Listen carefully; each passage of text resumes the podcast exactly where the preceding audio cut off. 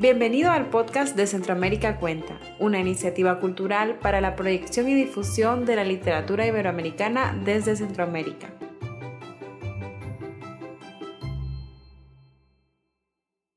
Muy buenos días y buenas tardes a quienes nos ven a lo largo de todas las Américas. Bienvenidos a la decimoctava edición de la Feria Internacional del Libro Filwa Virtual 2021, organizada por la Asociación Gremial de Editores de Guatemala. Este año, Filwa tiene como invitado de honor al Festival Centroamérica Cuenta y está dedicado a la escritora Ana María Rodas. Damos la bienvenida también a quienes nos siguen a través de nuestro sitio web www.filwa.com y desde nuestras redes sociales. Filwa es posible gracias al apoyo de diferentes entidades y empresas como el Ministerio de Cultura y Deportes de Guatemala, Ban Rural, Unión Europea, Centro Cultural de España, guatemala.com, Fundación Riquen, el periódico La Hora, Parlacén, Gaceta, Plaza Pública, FEJER, Agencia Ocote, Diario de Centroamérica, la Gran Campaña Nacional por la Educación y TGW La Voz de Guatemala. Estamos en la sala Miguel Ángel Asturias y damos inicio a este conversatorio. Los Caribes también cuentan como parte de las más de 30 actividades que se organizan en conjunto con el Festival Centroamérica Cuenta. Damos la bienvenida entonces a Daniel Domínguez, quien conversará con Mayra Montero, Cristina Bendek y Frank Baez sobre este interesante tema. Bienvenido, Daniel.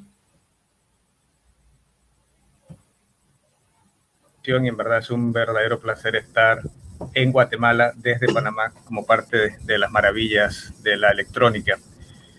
El Caribe es una amplia franja territorial, imaginaria, también marina, que pasa por Cuba, Puerto Rico, República Dominicana, Haití, Jamaica, Trinidad y Tobago, Barbados, Santa Lucía, también llegando a México, pasando por los países centroamericanos, llegando después a Panamá, a Colombia, a Venezuela, a Guyana, y se extiende y se extiende hasta llegar incluso a Tenerife, España. O sea que tan Caribe es La Habana como lo es Puerto Príncipe, Santo Domingo, Cartagena, San Juan, la ciudad de Colón o Maracaibo. Buenas tardes, buenas noches, buenos días, según donde nos estén viendo. Soy Daniel Domínguez, periodista, ensayista y director nacional de las artes del Ministerio de Cultura de Panamá. De la mano del Festival Literario Centroamérica Cuenta y de la Feria Internacional del Libro de Guatemala, les damos la más cordial bienvenida a esta mesa redonda titulada los Caribes también cuentan. Tengo a un grupo de invitados de mucha valía conmigo en esta ocasión, compartiendo pantallas electrónicas. Cristina Bendec de Colombia, Frank Baez de República Dominicana y Mayra Montero de Puerto Rico. Y antes de darles la palabra a mis tres invitados, quiero compartir con ustedes algunos datos biográficos de cada uno de ellos. Cristina nació en San Andrés, Colombia, en 1987. Estudió gobierno y relaciones internacionales, residió entre Bogotá y Ciudad de México para después retornar a San Andrés para dedicarse al periodismo y a la literatura. Fue columnista en un medio local durante un par de años. Su primera novela, Los Cristales de la Sal, 2019, obtuvo el premio Elisa Mujica de novela escrita por mujeres del Instituto Distrital de las Artes y Laguna Libros. En tanto, Mayra nació en La Habana en 1952, es periodista residente en Puerto Rico desde el 72. Su primera novela es de 1987, La trenza de la hermosa luna. Otra obra suya, La última noche, que pasé contigo, fue finalista del premio La sonrisa vertical. El siguiente premio llegó en 1995 con Tú, la oscuridad, obra destacada por la crítica. En el 2001 obtiene La sonrisa vertical con Púrpura profundo. Otras obras suyas son el capitán de los dormidos, Son de Almendra, Viaje a la isla de Mona, ganadora del segundo premio Barco de Vapor de Puerto Rico, El Caballero de San Petersburgo, entre otras. Frank nació en Santo Domingo, República Dominicana, en 1978. Jarrón y otros poemas fue su primer poemario publicado en 2004. Le siguió el libro de cuentos Págales tú a los psicoanalistas que ganó el Premio Internacional de Cuento Joven de la Feria Internacional del Libro. Recibió el Premio Nacional de Poesía Dominicana Salomé Ureña en el 2009 por su antología de poesía Postales. Otras obras suyas son En Rosario, No se baila cumbia, En Granada, No duerme bien, No duerme nadie y Anoche soñé que era un DJ. Pues la primera pregunta para ustedes tres, queridos amigos, es qué significa haber nacido y haber crecido en el Caribe. Y pues saludo a Cristina desde esa otra parte que también es Caribe, que es Miami, donde está en este momento. Bienvenida Cristina a la Feria Internacional del Libre Guatemala. ¿Y qué es para ti haber nacido en el Caribe? Hola Daniel, hola a todos, a Frank, a Mayra, un placer conocerte Mayra, un placer saludarte otra vez, Frank querido. wow, gracias por la invitación además a Filwa y, y, al, festival. Em, es difícil y además me agarraron de primeras, pero realmente no me puedo imaginar existir de otra manera, no me puedo imaginar, no, no, no puedo pensar en mí misma, sino es desde, desde la condición de insularidad en la que nací y en la que crecí y, la, y, es y además que es la condición que me, que me obsesiona eh, y desde la cual escribo, por supuesto. Creo que mm, ser del Caribe, ser de un lugar que, que, que está atravesado por muchos hilos históricos, y en, y en, ese, en esos diálogos de tantos hilos históricos hay, hay demasiada riqueza por explorar. Para mí ser, ser, eh, ser caribeña es un privilegio, es un regalo, es un regalo cargado, cargado de muchas, de muchas, es como tener, es como, es como vivir con, con, con, con una bomba de tiempo en el alma, pero, pero muy rica y llena de, potencialidades creativas. No por nada estamos acá con, con Frank y con Mayra, que, que, son grandísimos, enormes en lo que hacen. Así que agradezco, aprovecho para agradecerles y para, para pasarles la, la, la, la palabra a alguno de mis compañeros que nos cuente qué más es ser del Caribe. Muchas gracias, Cristina. Pues, Mayra, para ti esa bomba de tiempo esos hilos históricos, esa condición insular de la que hablaba Cristina. ¿Qué representa para ti ser Caribe? Y en este caso, Caribe por partida doble, de Cuba y San Juan. Y triple, cuádruple, y de todo. Yo creo que esa bomba me explotó hace rato a mí. Eh, eh, porque soy la mayor de todos ustedes, pero eh, yo creo que el Caribe es una forma, te da una forma de mirar las cosas que es distinta. Yo me fijo en otros escritores continentales, tienen otra forma de asumir la vida. Yo creo que nosotros estamos marcados por, eh, mira, por los huracanes, por la percusión, o sea, por los fenómenos naturales en general. Cada año eso nos deja marca cada año de junio a noviembre tenemos el, sigilo de los huracanes que vienen y la novelería y toda la cosa con los huracanes, ¿verdad? Y también la tragedia que, que acarrea. Pero también es una forma, eh, le damos mucha música y mucha percusión a nuestra literatura, porque desde que abrimos los ojos estamos viendo eso. Por otra parte, yo tengo una visión muy pancaribeña que quizá me la ha dado el hecho de haber nacido en Cuba y vivir allí hasta la adolescencia tardía y haber emigrado a Puerto Rico en vez de Estados Unidos o a España o a otro país. Es muy fácil ese, esa labor, ese proceso que yo digo que soy anfibia y luego, como siempre me ha traído Haití y la República Dominicana, pues he tratado, he, ubicado muchas novelas, estudié el vudú haitiano, el vudú dominicano, la santería no la tuve que, que, estudiar, la regla de ocho, porque se mamaba en las calles de La Habana. Así que es una amalgama de cosas que, que, se reflejan en nuestra literatura. El mar, hay gente, hay gente, escritores que han vivido y han escrito sin mar toda la vida. Para nosotros eso es inconcebible, por ejemplo. Y bueno, después sigo porque si no...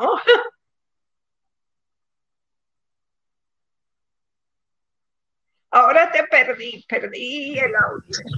Tranquila. Tranquila, Mayra. ¿Y cómo está la condición insular de Frank, que lo saludo, que está hoy día en Cali? Bueno, eh, muchísimas gracias por la invitación. De verdad, gracias a la FILBA, a Centroamérica Cuenta y, encantado de estar aquí con, con Mayra, que, que, ha sonado la vida entera desde que yo era un poquito más joven, con todas sus novelas y todo eso, que ganó aquí, el, creo que, Casa de Teatro, los concursos, y, y con Cristina también, que, admiro y, también he leído, y, y que es mi amiga. Entonces, muchas gracias, Daniel. Y, y qué te cuento, por ejemplo, yo estoy en Cali, que como el Pacífico colombiano, y esto parece que fuera Caribe. Es una cosa increíble. Eh, la música, esta gente son salsera, pero en otro nivel. Eh, es interesantísimo cómo eh, lo que es ser Caribe de alguna manera también se exporta y se transforma en otros sitios. Yo creo que yo estoy muy de acuerdo con lo que mis compañeras han dicho y quizás yo pudiera añadir ese, esa pizquita de que el Caribe también tiene, eh, yo, creo que, yo creo que el Caribe es como la salsa del mundo, en el sentido de la comida, más que de la música, en el sentido de la comida que le da un poquito sabor a la, a la literatura.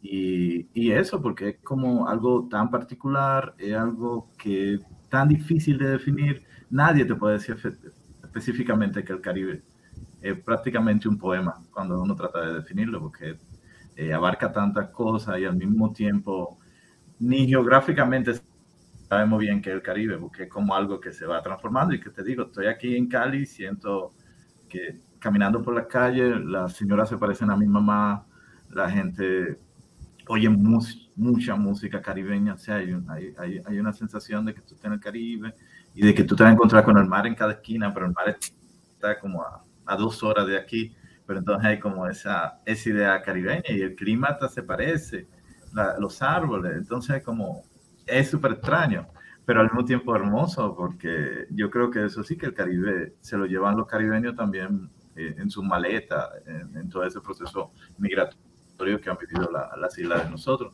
Entonces, eh, de verdad yo, yo miraría un poquito como, como, eso, que también el Caribe aporta un montón a, a a toda la cultura universal, para decirlo de alguna manera.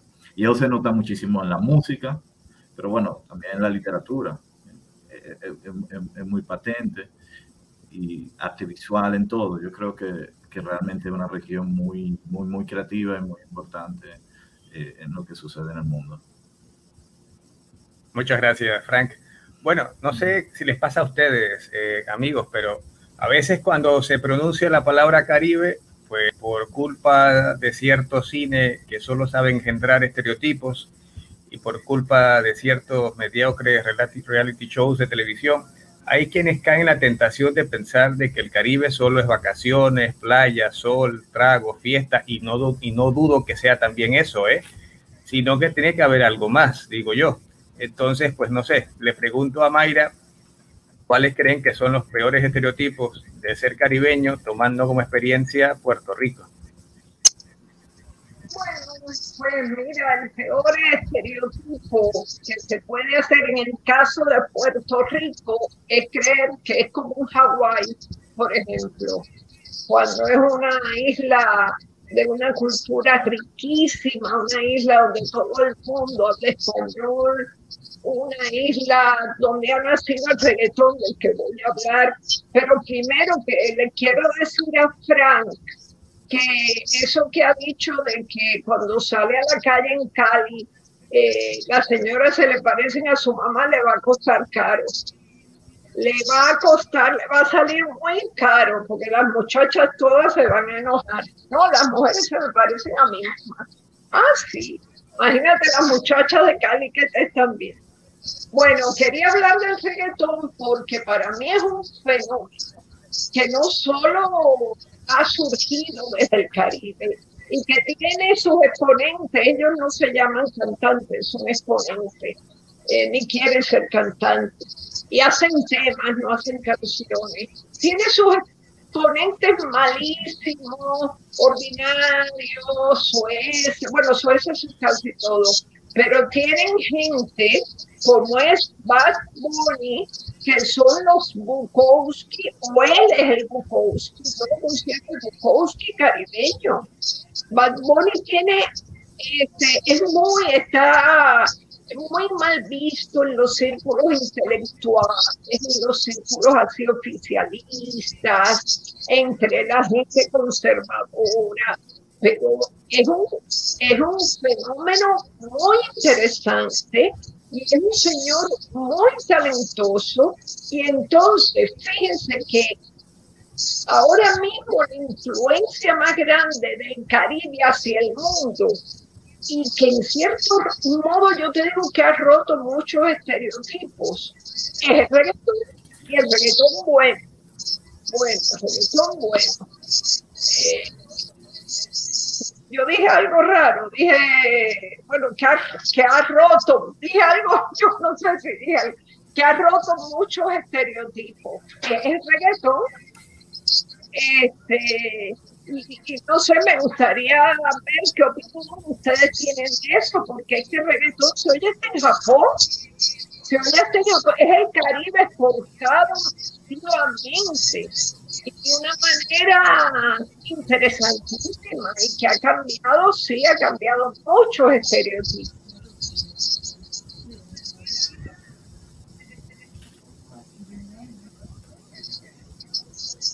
Gracias, Mayra.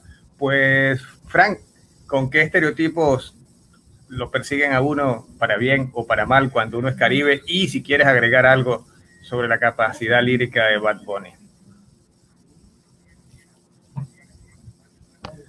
Hola. Eh, sí, no, el, comentario anterior era un poco porque que mi mamá es guapísima, realmente un, un elogio a la ciudad, sí, es bellísima y, y sí, oh, de verdad se parecen. Eh, mm, sí, hay muchos estereotipos y estereotipos también como, como escritores, como de qué manera las editoriales quieren vernos, los temas con que quieren definirnos eh, acaba siendo terrible. Uno, una de las, uno de los escritores que rompe con todo eso, es, por ejemplo, qué sé yo, les llama Lima. ¿Quién iba a pensar que una persona instalada en el Caribe iba a hacer una, una, una literatura de, de tanto peso metafórico, de tanta sabiduría, porque realmente te tienden a encasillar, te tienden a, a, pensar que la literatura, tú hablas de fiesta continuamente, de una hipersexualidad continua. Y aquí en el Caribe también, entre otras cosas, hay muchísima reflexión. Eh, eh, por ejemplo, muchos de los teóricos colonialistas o que han tratado el tema de la negritud vienen del Caribe. Tú piensas en gente como, qué sé yo, Eduardo Glissant, para mencionar uno, caribeño. Entonces, aquí hay también hay mucho pensamiento, hay, también hay, hay mucho hay mucho sexo, hay mucha, hay mucho, hay de todo, pero hay mucho también, mucha reflexión, hay mucho, mucho pensamiento. Entonces pienso que, que también se cae, se cae mucho en ese estereotipo de, de, lo que, de lo que piensan de uno como escritora. A mí me ha pasado un montón, a veces ahí me presentan en el sitio como llegó el escritor alegre y yo digo, bueno, estos poemas son medio depresivos, ahí no hay nada de alegría, y como que, entonces hay como, sí, hay, hay, un poco de eso. Y sobre el reggaetón y sobre el trap y sobre el dembow, nosotros tenemos en Dominicana una línea y hay mucho muchacho talentoso. Uh, y, la, y es la música realmente que está eh, eh, marcando la pauta internacionalmente. Realmente pues, muchos de los artistas van a Dominicana últimamente. Bueno, de Puerto Rico se sabe. Es, pero también eh, hay fenómenos en cada isla eh, distinto y es como que muchos de estos artistas populares tienen que volver a, al Caribe como para renovarse y salir como con algo nuevo. Entonces eso también es un fenómeno interesantísimo, eh, el fenómeno de Bad Bunny y de tanta gente. A mí me gusta más el reggaetón eh, de playero de los 90, de Tego Calderón y esas cosas. Pero bueno, no, no, me parece, me parece bien y sí, me parece que es un tema de, discusión interesantísimo ese de, de, lo que está pasando con la música internacionalmente y, de la influencia que tenemos en el, en el mundo con, con, con, la música y cómo a través de esa música se expresa tanta, tanta poesía, se expresa tanta literatura, de que no es solamente eh, que llevamos la literatura con los libros, sino también con con esa oralidad, con esa, con esa música, con todo eso discos. ¿no? Muchas gracias, Frank. Bueno, Cristina, para que veas que te dejé de bulto, para, que tengas tiempo de, de, responder, ¿eh? para que veas que hay equilibrio, Cristina. ¿Y tú cómo ves la cosa de o la guapura de la mamá de Frank, o el reggaetón de, de Mayra, o si quieres hablar de los estereotipos de los caribeños? Tú di lo que quieras. todos son estereotipos. Yo, yo, pensé en la guapura de la mamá de Frank enseguida, enseguida dijo, estoy, estoy muerta de la risa. Eh, y, y, y, con el, el, el, poeta alegre además también, porque sí hay unas, hay unas, eh, hay ciertas banalidades que se asumen eh, eh, respecto a los, a los creativos y creadores desde, desde el Caribe. Hay ciertas banalidades, hay, cierta, hay una banalización, además de los paisajes y, y, y de todo aquello que, que, que, nos atraviesa, que nos atraviesan nuestros procesos creativos. Eh, pero tengo tanto de lo que quisiera reaccionar, me estoy muerta la risa. Cuando Mayra dijo que, que el reggaetón, estamos hablando, hablando del reggaetón, yo me, acuerdo mucho, ¿no? Yo como caribeña, como insular, y como alguien se sintió atrapada en una isla de 27 kilómetros cuadrados, este, y que anhelaba una, una, un montón de aventuras en sitios eh, eh, radicalmente distintos. Yo me soñaba en, no sé, en Moscú, en Helsinki, en Reykjavik, en un lugar así frío y, sobrio y así me, me, soñaba yo en la adolescencia. Em, y me acuerdo en un, en un viaje reciente, yo quería, era la primera vez que iba al Danubio y bueno, con todo, con todo lo, lo, todo, lo romanticismo que hay, que hay, alrededor del Danubio también, yo estaba escuchando, ¿no? A todos los clásicos románticos y, y, cosas así, ¿no? Y dije, no, voy a salir a, a, caminar por el Danubio azul y, y, voy a ver qué escucho en esta, en esta esplanada aquí alrededor de, ¿y qué escucho? ¿Qué escucho? ¿Qué escucho? J Balvin, o sea, cualquier cosa. Y yo como, Dios santo, no puede ser, ¿qué está pasando? O sea, es, Cristina, o sea, está en todas partes, ¿no? Y, y, efectivamente me, me adhiero y, creo que es algo, sí es una paradoja la que, la que propuso Mayra, porque a pesar de que el reggaetón crea unos estereotipos y perpetúa unos estereotipos, también cambia muchas narrativas eh, con respecto al, al, al, Caribe y exporta unas, unas una forma de ser, una forma de ser realmente, una forma de experimentar eh, la fiesta, la realidad, la familia, eh, el sexo, una cantidad de cosas. Y, y, realmente cuando de pronto eh, me pongo a ver, ¿no? Desde, la, desde, desde ese otro margen que nos define a los, a los sanandresanos, que es la Colombia continental, todo aquello que es, digamos, que ha salido y que ha tenido, que ha cobrado una fuerza y que ha definido lo colombiano hacia el mundo, ¿de dónde es? Es del Caribe. Eh, ¿De dónde son las, las supercaderas de Shakira? Son del Caribe, ¿no? Este, eh, la bicicleta. Cosas que salen de ese, de ese universo em, colombo-caribeño. Y de todas maneras, yo lo primero en lo que pensé, ya para cerrar, cuando, cuando nos hiciste la pregunta, Daniel, fue en, em, en esas narrativas que hay sobre, por ejemplo, yo escribo desde un lugar que está haciendo una transición entre, digamos, los relatos, la oralitura, los relatos orales, las memorias orales y empezando a condensar eso en una propuesta de literatura, de texto escrito, de, de ¿no? Y, y creo que eh, la forma en la que eh, creo que son tan importantes esas narrativas y pensar en esos estereotipos porque definen mucho de cómo nos vemos a nosotros mismos en el mundo y, la única forma de ver a los isleños, a los sanandresanos, eh, desde ese otro mundo que tanto nos define que es el continente colombiano es la narrativa, la narrativa del folleto de turismo la narrativa de la, comercialización del, del, paisaje, de la comercialización de la cultura, de la mercantilización de absolutamente todo.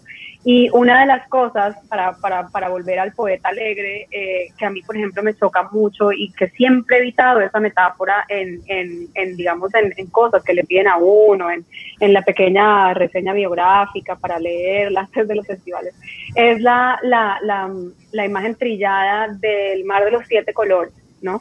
San Andrés es el mar de los siete colores y entonces aquí llegó la escritora que viene del mar de los siete colores y a mí esto me choca, me choca tanto porque me parece que a, a pesar de que nace de una intención muy noble, obviamente, Esa es la, la, creación de un poeta nadaísta que incluso fue gobernador en la isla, esta metáfora de los siete colores es muy bella y todo, pero se ha convertido en los años 90 y en los 2000, se ha convertido en el vehículo para, para explotar absolutamente todo y, y, y, para banalizar absolutamente todo lo que viene de San Andrés. Entonces yo odio ser la escritora del mar de los siete colores eh, porque me parece que nos hemos quedado en eso y que hay que profundizar en todo eso otro que habla Frank eh, que tiene el Caribe, o sea, que es un lugar tan complejo, o sea, bueno, me quedo aquí hablando toda la charla, pero eso, eso pienso.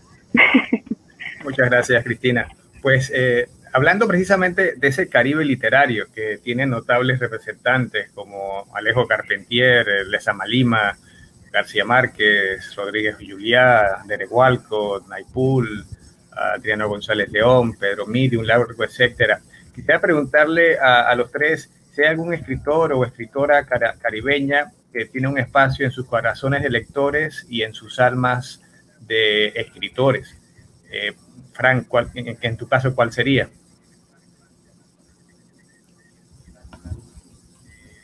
Eh, wow. Eh, me agarraste ahí de sorpresa, pero son muchos. como hay tantos escritores, tantas escritoras interesante, que, que sería como injusto, como mencionaba solamente una persona, pero por ejemplo, hay, hay un escritor que, que a mí me gusta mucho y me da mucha pena que sea tan poco conocido, porque yo creo que también, como sus referentes fueron de otra época, es muy difícil ya que tenga el gran reconocimiento que, que debió tener en su momento, que es un poeta dominicano que se llama Franklin Mieses Burgos. Eh, a diferencia de otros poetas como por, ejemplo Pedro Miro, Manuel del Cabral, eh, la obra de no, eh, no ha trascendido más allá de la República Dominicana. Bueno, puede que algunos especialistas lo conozcan, pero no se ha publicado internacionalmente, ese, es uno de los puntos. Y me parece que es un gran poeta y que sufrió de esa insularidad de la que tú hablabas al principio, la que comentabas al principio. Entonces, en esos casos sí me da, me da, me, da, mucha pena cuando pasan este tipo de cosas, porque como sabemos la literatura siempre está cambiando y a, veces hay referentes que, que pese a, a, su calidad, quizá hablan, puede que Franklin Mieseburgo se haga famoso en el 2070, algo así, o en el 2090, ¿verdad? Y a mí me encantaría que fuera así, pero me, me, me da pena eso que no, que no lo fue en su época porque el país estuvo muy cerrado durante la, dictadura de Trujillo y luego él murió en la, durante los 12 años de, Balaguer también, que fue un, periodo mm, de, mucha opresión aquí en la República Dominicana. Entonces, mm, eso que su obra no, no se haya difundido, eso me, eso, eso me lamenta mucho, me da, me da mucha pena. Pero hay, hay un montón, hay un montón de, de escritores, claro, que me gusta el Caribe eh, eh, y escritoras, o sea, y eh, y con lo que estoy dialogando continuamente, que estoy leyendo y todo eso. Por ejemplo, hay un proyecto actualmente que, que tiene una, eh, que estoy haciendo junto a O Miami, que es una, uh, como una especie de editorial, grupo colectivo que tienen en Miami, y en que hemos pensado el Caribe a partir de varios eh, poetas eh, jóvenes, ¿no? De diferentes partes. Por ejemplo, eh, Cristina eh, representa a San Andrés, que está acá, entonces hay poetas de Puerto Rico, de Cuba, de Dominicana, de Haití, de Jamaica. Y, entonces es interesantísimo porque una de las cosas que yo pienso es que no tenemos ese acercamiento como creadores, eh, que cada, pareciera como que, que las islas estuvieran demasiado alejadas y no pudiéramos como tener ese intercambio. Entonces, tanto esta mesa un incentivo para eso, pero también ese trabajo yo creo que, que sería interesante rescatar autores, autoras y, y, y un poco ponerlo a, a, a, dialogar con lo que está pasando actualmente, porque hay mucho material realmente. En esa misma línea de rescatar autores o autoras insulares, ¿cuáles incluirías tú, Cristina? Eh, sí, me, me, me uno a, la, a, la, línea de Frank, y es que es difícil, como siempre, siempre la pregunta es obligada, pero es, es difícil contestarla. Eh, creo que, bueno, la primera eh, autora de la que yo me enamoré del Caribe fue eh, Edwidge eh, Cosecha de Huesos, mmm, Crick Crack, fueron, fueron obras que, que, que, que me que me pulsaron, me llegaron, me llegaron muy adentro y me, uff, rompieron cosas y crearon y, y, me hicieron crear sobre, sobre eso que se había roto. Eh, ahora, por ejemplo, estoy muy, muy, estoy embelesada con Maris Condé, estoy, hablo de ella siempre, porque me sorprende demasiado lo prolífica que es esa mujer y, y, la capacidad que tiene para hilar todos esos mundos caribeños y la capacidad que tiene para ir de, de un lugar en el tiempo a otro y para y, y, crear agencias y hacer reivindicaciones a través de personajes ficticios y, y, ser tan mágica, porque me encanta la magia que, y, lo fantástico en su literatura. Maris Condé. Eh, también hay otro autor que, que me gusta muchísimo, que es Carol Phillips, pero él escribe mucho desde la diáspora, o sea, siempre ha estado, bueno, no tiene nada que ver con caribeños en la diáspora. Eh, y Carol Phillips me encanta, me encanta lo que hace con, con, con, con libros que se han convertido en, en, digamos, en, materia de estudios culturales, eh, con Euro European Tribes, eh, explorando lo que, es ser, lo que es ser afro y lo que es ser negro en Europa, eh, y su recorrido y su lectura sobre tantas ciudades europeas en la década de los 80 o principio de los 90 todavía, y cómo eso sigue siendo tan, tan actual. Hay muchas cosas que, que me fascinan mucho de la literatura de Caril Phillips. Y supongo que eso es lo que estoy leyendo ahora, pero hay muchos otros, como, como Jamaica Kincaid, eh, como Patrick Chamoiseau, que es fabuloso, eh, hay mucho del Caribe, del Caribe francófono que me llama mucho la atención eh, y supongo que tiene que ver con, con esa herencia tan grande que tienen de la literatura francesa y de todos esos cánones y la forma de, de, revolverlos y de resolverlos desde lo caribeño. Eh, y se me ha olvidado decir antes que también Gabriel García Márquez es caribeño. Nada, ya. Gracias, Cristina. ¿Y qué autores para ti son muy queridos del Caribe, Mayra?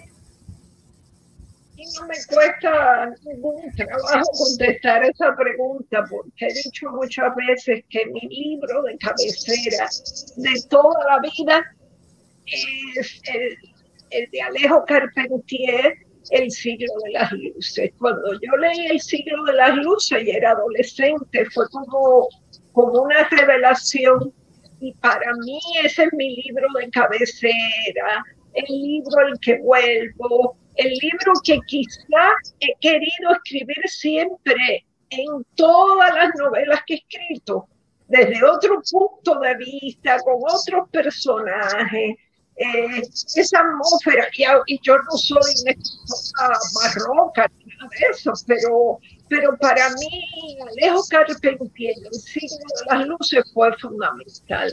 Un poeta como Roberto Fernández Retal, como de los que ahora serían viejos, pero murieron jóvenes.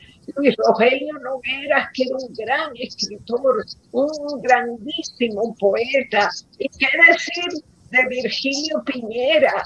Que Virgilio Piñera, y quizás eso contesta un poco también tu primera pregunta, él se quejó de la maldita circunstancia de estar rodeados de agua por todas partes y eso también nos marca como escritores caribeños, esa sensación de encierro, de encierro de la que siempre queremos salir y salimos, pero siempre tenemos esa batalla. Nosotros, como les digo ahora con la, pandemia, yo les suelo decir a, a mis parientes en España, que tengo muchos por ambas partes, materna y paterna, le digo, bueno, pero no sé, a menos cuando cerraron las carreteras, porque ustedes pueden coger un carro y llegar hasta China, pero nosotros no, nosotros dependemos del avión, ni siquiera del mar, porque ya el mar, no sé, eh, coge un ridículo cero, no sé. Y en cuanto a ridículo, yo lo veo, mira, como una reivindicación incluso política. El Caribe ha colonizado el mundo, lo ha ocupado, tiene tropas en todo el mundo y no las va a retirar en mucho tiempo, yo creo, porque hace años a mí me decían, ay, eso, esa moda va a pasar y no sé qué, eso va a pasar, eso se... y no ha pasado. Hace cuatro o cinco años, mira que Frank mencionó a Tego Calderón, que a mí me encanta Tego. Y mira desde cuánto, ya Tego es abuelo, Y el reggaetón sigue, sigue su curso imparable y se renueva. Les aconsejo a todos que oigan una canción que se titula y vean el video. Amor Foda, Amor Foda, que para mí es de las mejores cosas que ha hecho Yo soy como una publicista de Bad Bunny, Muchas gracias, Cristina. Pues aprovecho, eh, perdón, eh, muchas gracias, eh, Mayra. Aprovecho para compartirles que les mandan saludos Silvia, Flor María, Larisa, Eudris, Patricia, Tatiana, Rubis, Juan Hernández. También les manda saludos Marilina, Maribel y Romeo, que nos encuentran en distintas partes de América Latina gracias a la Feria Internacional del Libro de Guatemala y gracias al Festival Literario Centroamérica Cuenta. Y entonces ahora quisiera preguntarles a ustedes tres, queridos amigos, ¿por qué escriben? ¿Para quién escriben? ¿Qué los impulsa a escribir? Eh, y no sé, Cristina, si nos puedes comentar tú cuál es el, el, el, motor o el impulso, ese primer paso, esa primera letra plasmada en un papel o en un computador. Ay, si me demoro mucho me avisan. A mí eso me, yo no, o sea, es una pregunta eh, inagotable, porque es que justo vengo ahora y perdón que se bajó mucho la luz acá donde estoy, acá está llegando una tormenta así que creo que se va a acabar el mundo. Em, creo que escribir, vengo en un espacio ahorita de tres horas en la mañana, eh, donde me invitaron a participar en un taller eh, de creación literaria y hablé muchísimo sobre eso y me di cuenta de todo lo que puedo llegar a hablar sobre, sobre eso, porque a mí lo que me, lo que me obsesiona mucho, em, obviamente es el, Caribe y la condición de isla y las formas en las que esa condición de isla, en la que ese paisaje eh, atraviesa la lectura de la realidad, como, como, lo, como lo dijo ahorita Mayra también, este, pero la forma en la que, en la que en la que en la que los sujetos caribeños, en las que en las que todo lo que nos rodea está atravesado por una cantidad de flujos históricos tan múltiples, tan diversos y cómo esos flujos históricos, eh, yo porque yo escribo de yo escribo hoy, yo escribo en presente, yo escribo sobre personajes que ocurren y que, y que, y que se desarrollan en, en, en, el tiempo de ahora, pero siempre conscientes o siempre tratando de, de, que develen, de que develen sus ascendencias, de que develen los, los, los hilos históricos que los definen, de que se vuelvan cada vez más conscientes de, de, cómo han llegado, de cómo, de cómo han sido sus tránsitos, de cómo han sido, de todas las diásporas que los atraviesan, me obsesiona mucho, mucho realmente entender, eh, entender cómo, cómo, en una situación, en una realidad en particular, eh, confluyen tantas fuerzas de tantas distintas naturalezas. Yo creo que es, algo muy, es algo muy abstracto lo que estoy diciendo, pero creo que en eso se resume, porque de hecho, eh, tanto en Los Cristales, que es una novela que entra, digamos, de lleno, de forma dura, directa, a, abordar el tema de lo postcolonial y el tema de las, de las, de, de, de, las, de, los, de los ánimos autonómicos y autonomistas del, del archipiélago de San Andrés, Providencia, y también las, las, las, ganas que tienen los individuos, no solamente en términos colectivos, sino en las identidades también individuales de hacer una suerte de emancipación, digamos, todo eso que está allí plasmado, además también trazando, digamos, poniendo lo puro y duro de la historia y, y haciendo una reivindicación del lugar que ocupa el archipiélago en las historias de los mitos nacionales este, creo que también es lo que estoy haciendo ahora, que no tiene nada que ver con eso, que no ocurre en el archipiélago como tal, sino que más bien está, refleja mi, propia, mi propia condición de nómada, eh, de una persona muy caribeña que no, que, que, simplemente se adapta y se asienta en, en, porque el Caribe como es todo, uno también puede habitarlo todo, entonces refleja mucho ese nomadismo y, y simplemente es eso, sigue siendo una obsesión por eh, ubicar las fuerzas históricas que, que, condicionan la realidad actual, ese presente que es tan, tan, tan además tan, tan fluido, tan, tan presente, lo nombré ya no existe, ¿no? Entonces, eso me obsesiona mucho. Me obsesiona mucho también hacer análisis de coyuntura de forma poética. hacer poética de coyuntura, me encanta. Tratar de leer la realidad y entenderla y proponer lecturas y narrativas distintas a, esa, a esas realidades. Voy a dejarlo ahí. Porque Muchas gracias, Cristina. Pues Frank ha comentado que, entre otras cosas, lo que yo lo llevó a escribir poesía fue un buen día que su padre tuvo la brillante idea de leerle un poema a Dylan Thomas. ¿Por qué escribes, Frank?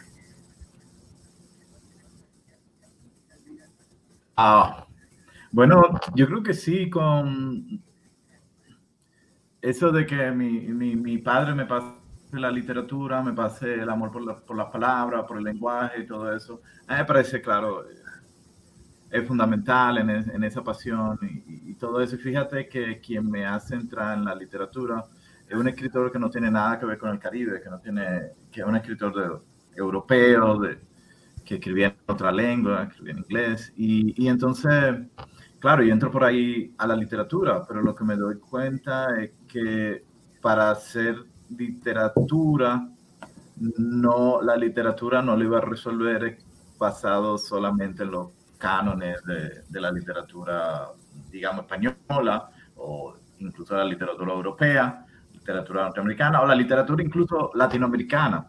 Entonces lo que me he dado cuenta con el tiempo es de que muchas, quizá muchas de estas lecturas de autores foráneos tiene un poco para tratar de, me, ha ayudado a entender un poco el Caribe, pero lo que tengo que escribir es sobre el Caribe o sea, es que hay una relación de forma que te puede dar como un escritor foráneo, pero el contenido tiene que ser caribe totalmente, tiene que ser un poquito de por acá la, la, la, cuestión. Entonces, esos vasos comunicantes entre culturas son muy interesantes, pero un poco la idea es cómo tú aterrizas eso acá, ¿verdad?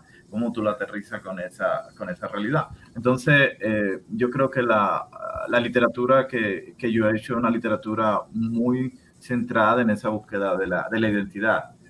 Y decía, eh, estoy buscando el rostro que, tenía antes de haber nacido.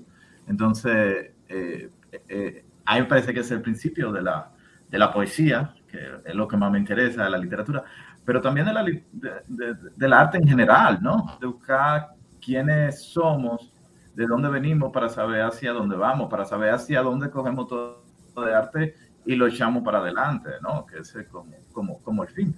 Pero entonces hay, claro, hay esa búsqueda continua, hay esa búsqueda, porque también los referentes tienen que cambiar con el tiempo. Y quizás por eso Mayra menciona tanto a Paponi, porque los referentes cambian. Ya no es solamente que vamos a hablar de García Márquez y no vamos a entrar aquí a hablar de García Márquez, no, los referentes cambian. Y a veces no es el referente que tú vas a querer que sea.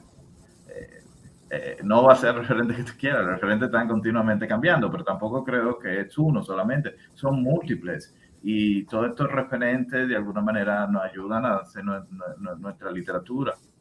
Entonces yo pienso a veces que, que, la gente piensa que el Caribe es como que uno se lee cuatro o cinco escritores. Mentira, aquí leemos más que toda parte del mundo. Aquí nosotros tenemos una cosa, y lo decía bien claro Derek Walcott. Derek Walcott decía, bueno, los franceses, ellos se pueden dar lujo de hacer tal cosa porque hay una literatura riquísima que ellos no necesitan leer ni traducciones, ni aprender otras lenguas, ni nada de eso. Mientras nosotros no, nosotros estamos aquí en el principio del mundo y el mundo nos pertenece. Nosotros podemos leer en chino, japonés, alemán y todo eso y lo traemos a nuestra cultura. Nosotros tenemos esa posibilidad de absorción de toda la cultura y la empacamos y la rehacemos y la a nuestra manera, ¿no? Entonces, eso a mí me, eso a mí me parece que es una de las de la virtudes de los caribeños. Y, y bueno, ahí está, Lezama Lima. Y yo menciono tanto, tanto a Lezama Lima por, por la locura y el monstruo que fue ese tipo, que fue totalmente rompió todos los cánones de lo que uno piensa que un escritor caribeño. Y fue un tipo que apenas salió de, de Cuba. O sea, no salió de Cuba, salió poco de Cuba creo que fue a Montego Bay el poema ese, ese, fue el máximo. Todo vino de los libros, todo vino de referencia. Entonces a mí me gusta también esa idea del, del Caribe como, como, como ese poder que te da eh, esa posibilidad de estar en un lugar nuevo, ¿no?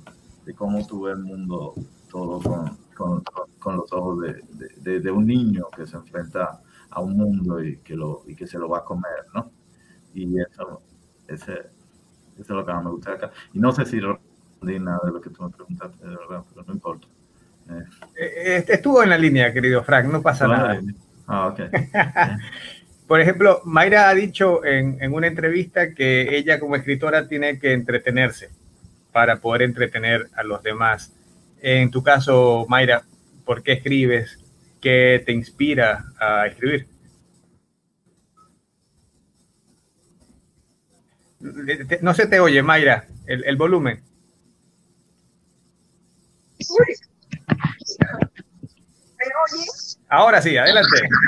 Ok. Mira, yo escribo en primer lugar para mí.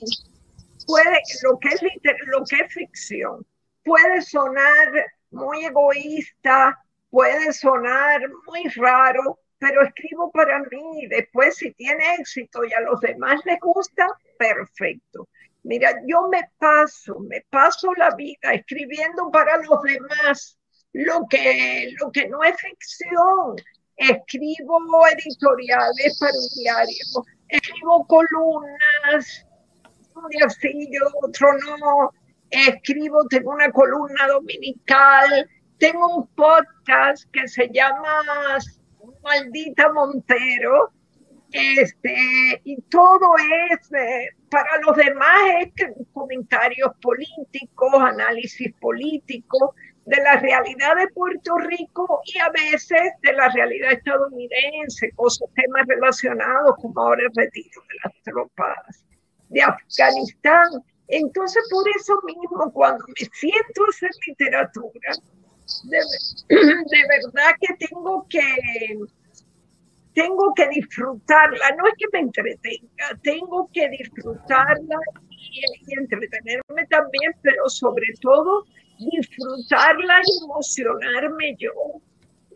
Este, que cuando yo deje una página una noche, suelo escribir mucho de noche, esté ansiosa porque llegue el día siguiente para ver cómo sigue como si fuera una telenovela que me invento a mí misma o una buena novela, una buena novela que la leo y bueno, no la quiero dejar, como me pasó con Patria de Fernando Aramburu, que es gordísima. Y yo decía, ay Dios, que no se acabe, que no se acabe, no se puede acabar. Pues eso es lo que busco yo.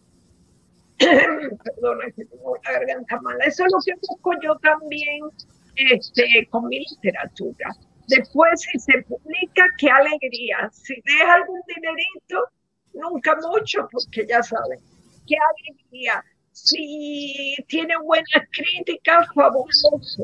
Pero creo, con los años sobre todo, me he ido dando cuenta que lo que vale la pena es escribir para esa satisfacción personal, quizá lo que dijo Fran de encontrarse uno a sí mismo, y oye, Fran, te voy a decir algo, mi referente literario no es Bamboni.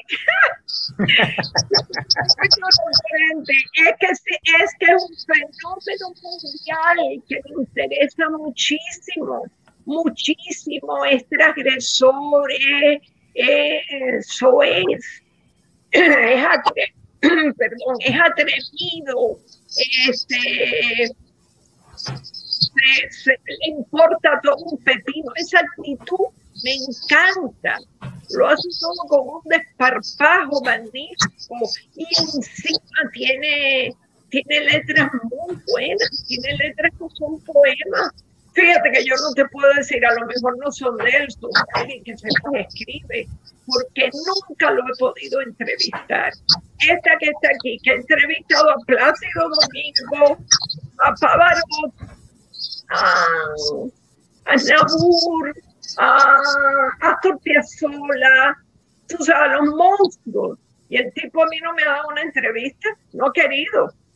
Es así, como que no le importa, ni no sé si es que piensa que le voy a, que, que van a hacer preguntas muy, muy provocadoras, las preguntas de siempre, con prejuicio, y no sabes pero para que vean. Bueno, ahí como que están abriendo y cerrando una puerta, ¿no?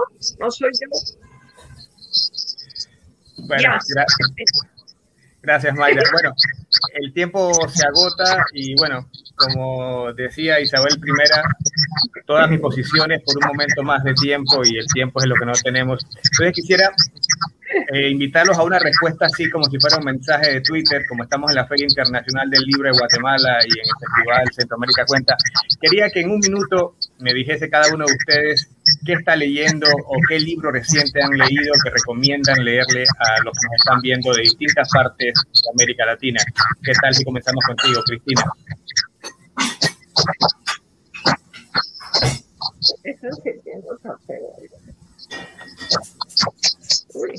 No sé si estoy teniendo. Sí, ¿me escuchaste? Los pierdo, se me va como la imagen de, de la cámara, pero espero que me. Ok, ¿me escuchaste? La pregunta era. Una respuesta tipo tweet. Sí. Sobre el libro que estás leyendo y por qué Sí, en un minuto lo respuesta- recomendaría, Cristina. El libro que estoy leyendo y por qué lo recomendaría. Bueno, voy a recomendarles, eh, a ver, voy a recomendarles The European Tribe de Carol Phillips, por- porque, un poco creativo, porque la verdad que de- no, ya, ya hablé de eso, Eh, porque me parece que el recorrido que hace eh, refleja lo diaspórico que es el Caribe y es una obra ya, ya atemporal, o sea, a pesar de ser escrita hace tanto tiempo, sigue muy vigente y creo que predice, además, anticipa muchas de las crisis eh, que el mundo está viviendo hoy a través de una revisión desde el cuerpo afro en, en ese mundo eh, metropolitano que nos ha colonizado a todos. En tu caso, ¿cuál sería, Fran, en un minuto? Se oye como un poquito. Eh, Sí, te escuchamos. Sí, pero si puede, yo creo que Mayra, si le, si le puedes eh, poner en mute, en mute, el- creo que se diría mejor. ¿O no? ¿Qué? Pero bueno, te digo. Sí, ponle en mute, a ver. Eh, a ver qué tal se oye. Sí, y bueno, te digo rápido, yo lo, lo último que leí fue la última novela de, de Fernanda Melchor que se llama Paradise. Eh, anteriormente yo había leído eh, Temporada de Huracanes, que me parece una, una obra enorme, enorme. Eh, de qué manera, y pienso no solamente esa novela, una novela veracruzana, creo que una novela caribeña de alguna manera. Una novela caribeña, una novela que ese huracán, que es una metáfora realmente de, de la violencia que, que está inmersa toda nuestra región, ¿no? Entonces, eh, recomiendo esta última, Paradise, que, es una novela también eh, muy buena eh, y, que tiene su propio mérito, a, pesar de la otra que fue como una cosa bestial, yo diría. Así que, bueno, búsquenla, de verdad, está, está muy bien. Es una, me parece que es una de, la- de las grandes escritoras actuales. Muchas gracias, Fran. Mayra, en un minuto, un libro que te encanta, que recomiendes leer acá en la Feria del Libro de Guatemala. No es el último que leí, pero es que es un libro que nos, que nos da humildad a todos nosotros y nos hace ver un, un poquito hacia el futuro. Es auge caída de los dinosaurios. Maravilloso. De Brusate. De Steve Brusate. Yo les digo que se lee como una novela. Fantástico, fantástico. Por favor, léanlo. Y, y bueno, y van a ver que un poco la historia futura de la humanidad, de nosotros que somos pequeños dinosaurios, está aquí contenida. No es una nota muy optimista para terminar, pero es un libro tan interesante que de verdad les digo que lo lean. Se lee, se lee como una novela. Y Bueno. bueno, en literatura, la última de Fernando Aramburu, que ahora no me viene el nombre a la cabeza, pero es genial. Bueno, eh, pues qué maravilla que gracias a la Feria Internacional del Libro de Guatemala, gracias a la, mano cariñosa siempre del Festival Centroamérica Cuenta. estamos acá reunidos y qué felicidad ha sido conversar con ustedes tres muchachos, amigos, queridos. Todos somos Caribe, así ha escrito el maestro Sergio Ramírez, uno de los padres de Centroamérica Cuenta, y estoy seguro que todos nosotros, todos los que han, los, los han escuchado, eh, se sienten Caribe, gracias a las palabras dichas por, por Frank, por Cristina, por Mayra. Se les quiere, se les admira y lo mejor para todos ustedes en el porvenir. Saludos y muchas gracias por estar con nosotros. Gracias. Gracias. Muchas gracias. Saludos a todos. Esta es una producción de Centroamérica Cuenta.